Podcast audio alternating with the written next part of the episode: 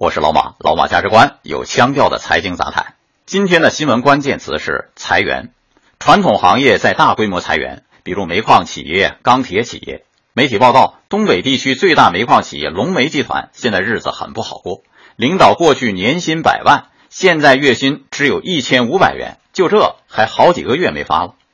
银行业在大规模裁员，去年至今，全球各大银行宣布的裁员人数已经达到五万两千人。专家预计，未来十年金融业的员工可能最多减少百分之五十。难不成银行真成了弱势群体吗？再看看中国前首富李克军吧，现在要出售水电资产，正砸锅卖铁求生存呢，也打算大规模裁员，说是以前步子迈得太大，大企业病严重。难道说地主家也没有余粮了吗？事实上啊，这股裁员潮是全球性的。有分析机构认为，一轮多行业大规模的裁员潮正在全球发生，科技领域成为重灾区。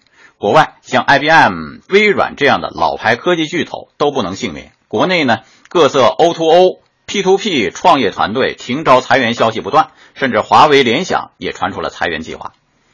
最新消息，在一片裁员声中，郑州富士康因为不裁员，获得八千万元的稳岗补贴。引来了不小争议。政府对不裁员的企业给这么大的红包，可见保就业的压力有多大。面对这波全球性大裁员引发的失业风险，我们该何去何从呢？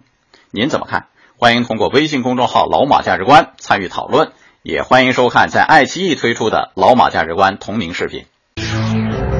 周一到周五有腔调的财经杂谈，《老马价值观》。欢迎继续收听《老马价值观》。人无远虑，必有近忧。面对这波全球性的裁员大潮，我们难以独善其身，只能提早应对。不谋全局者，不足谋一域。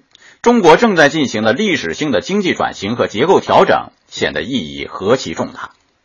这有一个正面典型：一家钢铁企业——河钢集团唐钢公司，很有先见之明。自二零一零年下半年开始，唐钢每年安排五千多名职工离开总部厂区，向非钢产业转移，至今转移两万两千人。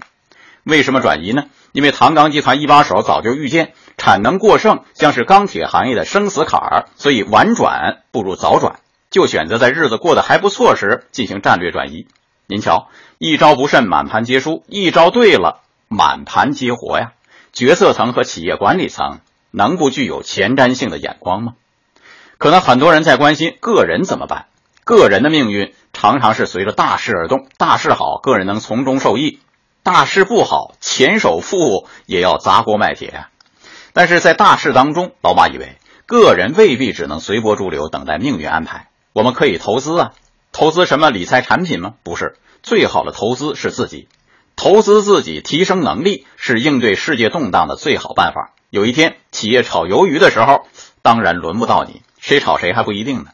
唯有投资自己的人，不怕世界变化，可以不变应万变。你看孙俪啊，演《芈月传》，据说孙俪一集赚八十五万元，但谁看到孙俪背后默默的背剧本呢？有人说，给我八十五万一集，我也会拼命背。